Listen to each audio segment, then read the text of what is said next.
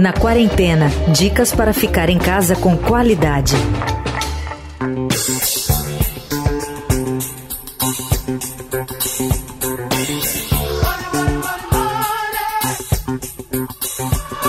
Meu nome é Edgar, eu sou músico, né? Trabalho com música e me encontro sem trabalho praticamente há uns 60 dias, né? Que foi quando começou o isolamento aqui em São Paulo, por volta disso daí. E desde então eu venho atravessando muitas dificuldades para manter os meus compromissos, né? Pagar as contas. Muitas delas eu tive que renegociar, né? Tais como aluguel, escola, né? mercado a gente vai se virando, a gente vai levando. E a minha pergunta então é, é, até quando, né? É, como que eu vou conseguir pagar as minhas contas? Como que eu vou conseguir honrar com os meus compromissos aqui dentro da minha casa, né? Sendo que eu não tenho trabalho. Né? Então as coisas continuam bem difíceis. Meu nome é Michelle Hernandes, tenho 33 anos, trabalho com festas infantis juntamente com meu marido, que é meu sócio. Estamos no ramo há nove anos e o ano se mostrava positivo e promissor. Hoje estamos há 60 dias sem trabalho e sem renda. Com filho pequeno para sustentar, com contas que não param de chegar, sem respaldo algum do Estado, me pergunto: como nos manter e pagar nossas contas?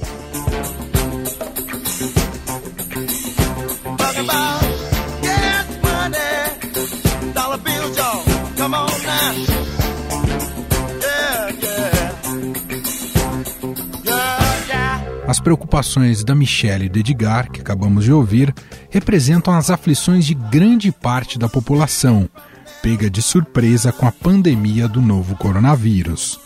A propagação do vírus não só gerou uma crise na saúde, como também no mercado de trabalho, com reflexos importantes para os autônomos, aqueles que perderam os empregos e também os trabalhadores que tiveram redução de jornadas e salários. A nova realidade impôs uma reorganização nas contas e no planejamento financeiro das famílias. Esse é o tema de hoje dessa edição aqui do podcast na quarentena. A gente colheu dicas e recomendações do economista, professor e consultor da Faculdade Campos Sales, Antônio Cândido Azambuja. Tudo bem, professor? Obrigado por nos atender. Obrigado a você pela preferência aí da gente e uma felicitação a todos os seus ouvintes. Professor, num período como esse, né, de redução de, de ganhos e de problemas por restrições de trabalho, né, de uma maneira geral, o planejamento financeiro num, numa situação como essa é mais num caminho de redução de danos, é isso, professor? Vamos lá, planejar é fundamental. Quem não planeja não realiza. Quem planeja, portanto, realiza. Quem planeja bem, realiza bem. Quem planeja mal, realiza mal. E o planejamento ele serve muito para momentos como esse, que a gente não sabe quando vão aparecer e quando aparecem nos pegam de surpresa.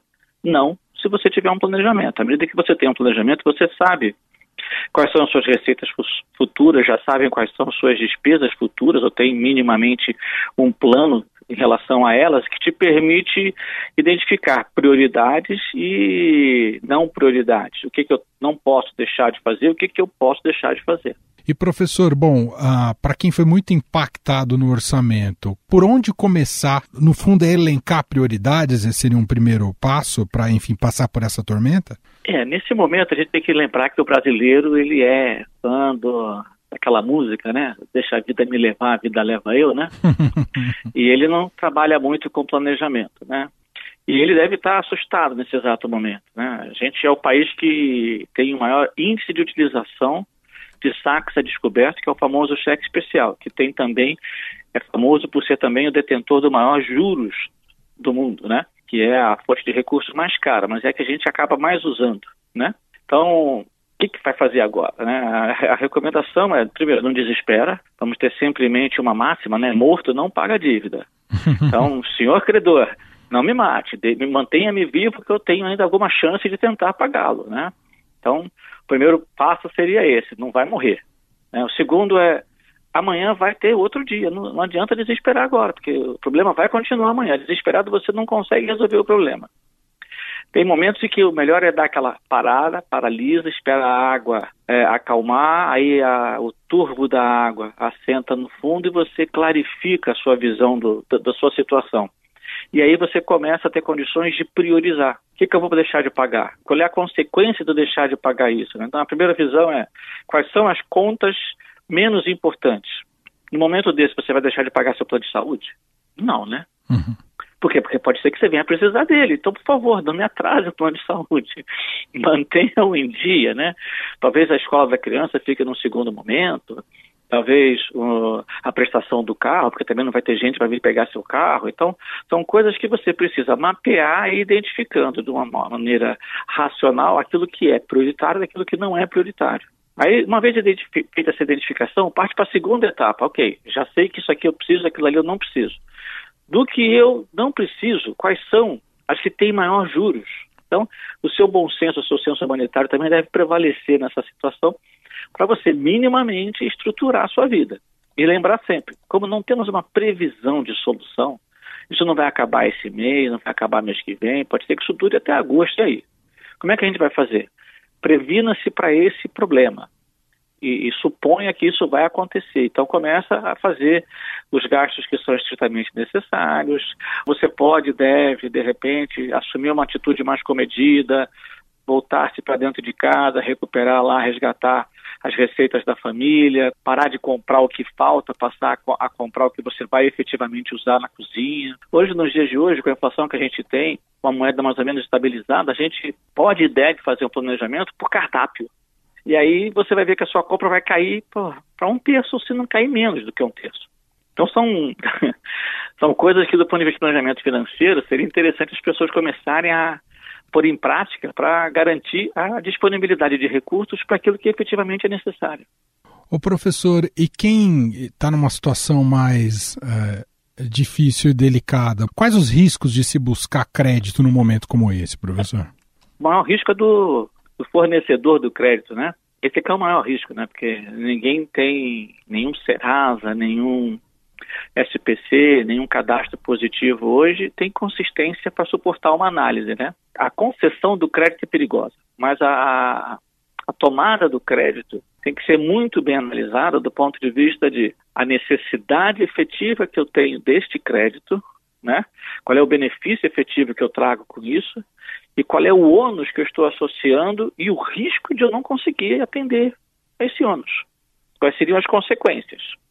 Para então a gente uh, validar aí um confronto das consequências de eu não tomar esse crédito versus as consequências de eu não conseguir arcar com esse ônus. Uhum. O que, que vai me doer mais? O que, que vai me sangrar mais? O que, que vai me gerar maior dano? Ah, é um dano futuro que eu consigo administrar, compensa esse dano presente. Tá bom, se a sua análise diz isso, toma um crédito. Agora, se a sua análise diz que talvez não vale a pena, talvez vale a pena apertar aqui, vamos comer um pouquinho mais de, botar um pouquinho mais de água no feijão, vamos botar, vamos sair do filé mignon, vamos voltar lá pro músculo, pra sopa de músculo, pro picadinho de músculo, vamos, pô, qual o problema, né? O professor pode ter muita pegadinha em renegociação com o banco nesse momento, professor? O banco não é sua mãe, né? Correto? Sim. Ele não quer o seu bem. E no negócio, ele sabe que o bom negócio é um negócio que é bom para os dois.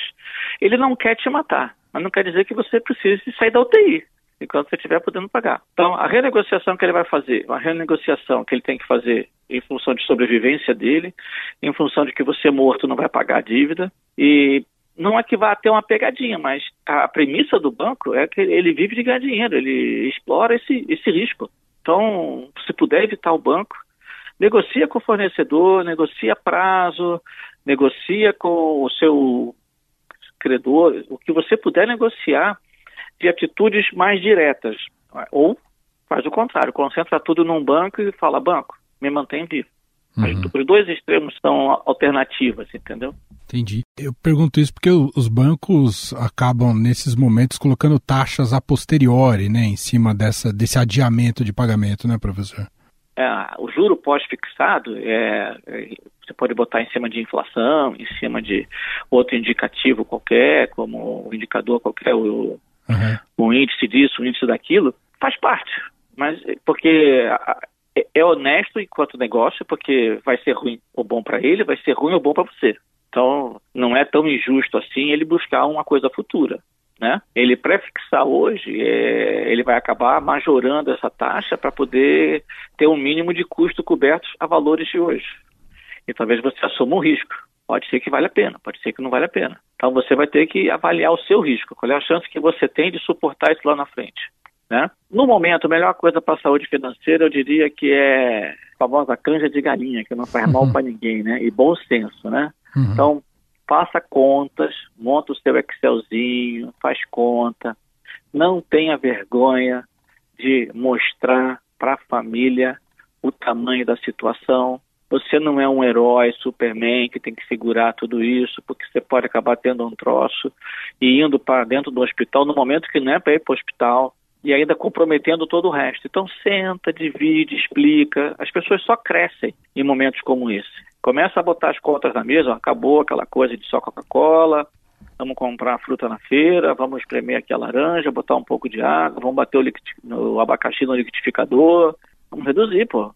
Ah, abacaxi custa cinco reais e você faz um litro e meio fácil de, de, aí de polpa, né? Você, depois da mistura com água e tal, você ganha dois, três litros de, de suco contra cinco reais uma latinha de, de refrigerante. Professor, o senhor falou em em abacaxi, é, e até o ensejo desse papo aqui, na, no gancho desse papo, o brasileiro, é um bom momento brasileiro perceber que fazer planilha não é todo esse abacaxi que a gente imagina, ô professor? Tem tanto aplicativo pronto hoje no seu Android, no seu Apple Store, tem um tanto danado de template pronto dentro da, em qualquer busca que você faça no Bing ou no Google, que já te dá metade do caminho andado. O resto é aproveitar que você está com tempo e começar a colocar ali tudo bonitinho e fazer conta. Não quer fazer muita conta? Pega o canhoto da compra do supermercado e começa a cortar dali as coisas que você não precisaria. Mas com, com tranquilidade, sem, sem muita preocupação. Depois pega a calculadora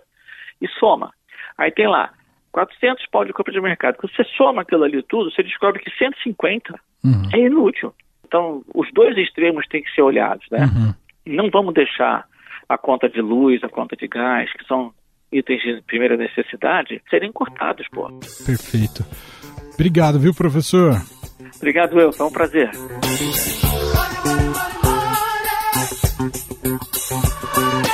Estadão Recomenda. O Estadão Recomenda de hoje tem dicas de filme do repórter do Estadão Verifica, Pedro Prata. Oi, pessoal que está nos ouvindo. Aqui quem fala é o Pedro Prata, sou repórter do Estadão Verifica. A sugestão que eu trago hoje para vocês passarem um tempo na quarentena é o Festival Varilux de Cinema Francês. São 50 filmes com legenda em português que ficarão disponíveis gratuitamente na plataforma de streaming Look até agosto. Assim, gente, tem filmes para todos os gostos. Quem curte uma comédia romântica, eu recomendo muito Amor à Segunda Vista. Ele narra a história de um casal tentando reencontrar a paixão da relação em Paris. Mas para quem prefere, por exemplo, filmes históricos, não pode deixar de perder Cyrano Mon Amour, que conta a história por trás da inspiração para a produção da peça Cyrano de Bergerac, em 1897. Lembrando que esse ano o Festival Varilux acontece online por conta da pandemia do coronavírus, mas os organizadores ainda pretendem realizar a versão presencial em salas de cinema no segundo semestre, viu? Fiquem ligados. Para assistir, acesse o site festivalvariluxemcasa.com.br. Lembrando que o Varilux se escreve com um X no final. Boa sessão, pessoal! Eu, Emanuel Bonfim, me despeço por hoje. A gente se fala amanhã cedinho no Estadão Notícias, logo de manhã e de tarde aqui com você, na quarentena. Você ouviu Na Quarentena dicas para ficar em casa com qualidade.